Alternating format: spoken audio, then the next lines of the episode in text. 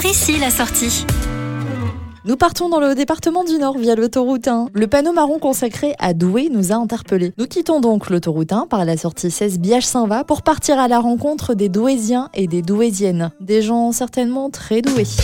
C'est parti pour une petite pause dans le sud de la Flandre romane. Au sud de l'île et de Lens, la ville de Douai est pleine de jolis trésors, de traditions et de spécialités. Il faudra d'abord lever les yeux au ciel pour admirer le fameux beffroi de Douai. Du haut de ses 50 mètres, le beffroi surplombe la ville et la vallée environnante. Un monument emblématique de l'art gothique qui semble avoir bien des secrets à nous raconter. Construit dès 1380, le beffroi de Douai est inscrit sur la liste du patrimoine mondial de l'UNESCO. Arrêtez-vous un instant au pied de l'hôtel de ville et prenez le temps d'admirer son imposante stature ainsi que les magnifiques détails qui composent sa façade. Sa sublime flèche, composée du Grand Lion des Flandres et de 54 soleils dorés, constitue un véritable joyau architectural. Et le beffroi ne serait rien sans son carillon, le carillon de Douai, est le plus important de France. Ses cloches rythment la vie de la cité grâce à une lignée interrompue de 35 carillonneurs. Chaque samedi, Stefano Colletti, maître carillonneur en poste depuis 1998, joue une sonate pendant 20 minutes. Tous les quarts d'heure, vous pouvez également avoir le plaisir d'écouter une ritournelle différente. Il est bien sûr possible de visiter ce beffroi et de gravir ses 196 marches. En guise de récompense, des frites.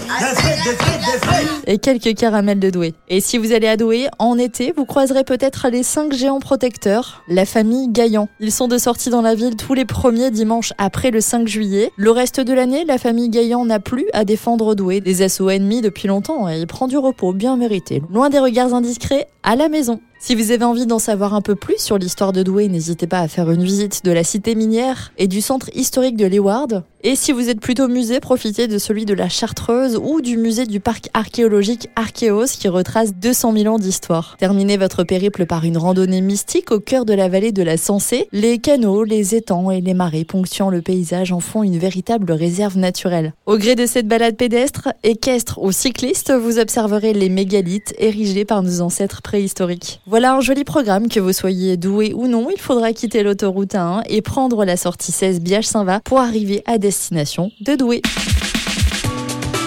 Retrouvez toutes les chroniques de Sanef 177 sur sanef177.com.